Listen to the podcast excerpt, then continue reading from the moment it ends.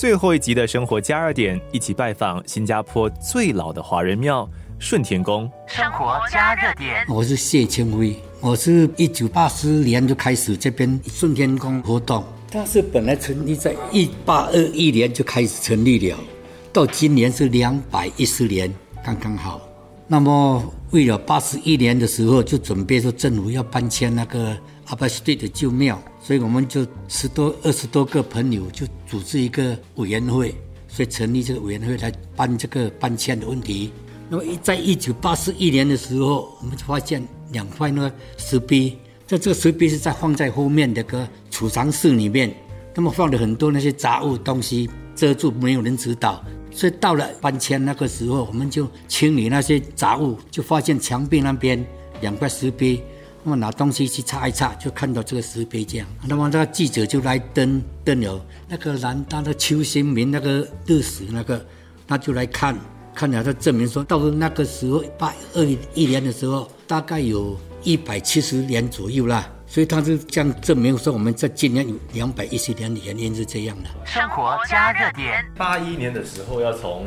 布基斯那一带搬到这边来了，因为政府那边要要建那个 MRD。所以那边需要搬迁，政府配个几个地方给我们，我们大家认为说不到适合这样，所以那个时候政府这么安排找这个阿巴斯顿那边给我们五年的住业，所以我们暂时从那个一九八十六年就搬来阿巴街那边，那么五年了我们就准备再找找找很多地方，所以找到这个亚龙二十九巷十九号了，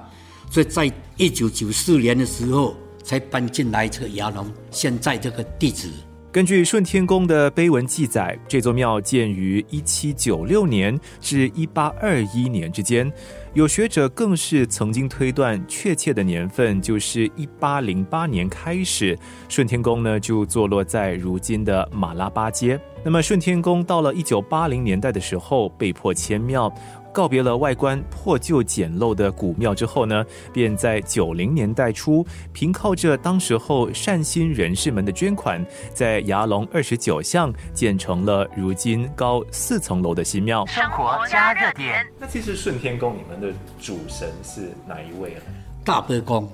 福德正神呢？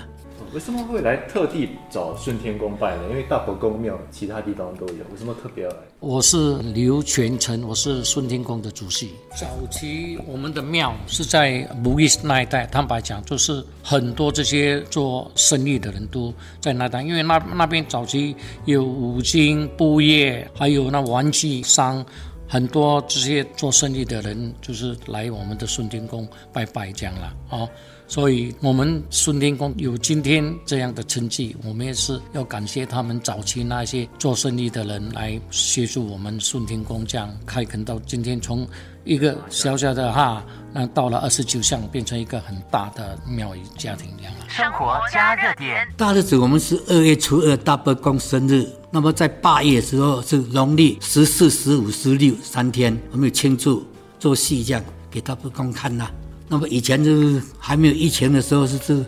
每年都有宴会，一百多座了，每年都有了。那么这两年呢有疫情了，这我们就取消宴会了，今天也是没有宴会了，所以照旧拜拜而已了，跟做戏了。现在各地方都有人来，马来西亚也有，那么台湾也有人来拜，那那个文莱那些也是有人来拜，所以这边很多这个现在比较多，那年轻人来拜比较多。我是黄世快，是顺天宫大伯宫的总务。除了福德正神之外，哦，我们这边还有二十多尊的神，就是比如财神爷啦、太岁啦、孔子爷啦，这些也信徒会来拜，也是求平安的。好像孔子就是家长带小孩，还没开学之前呢，就来拜孔子爷嘛。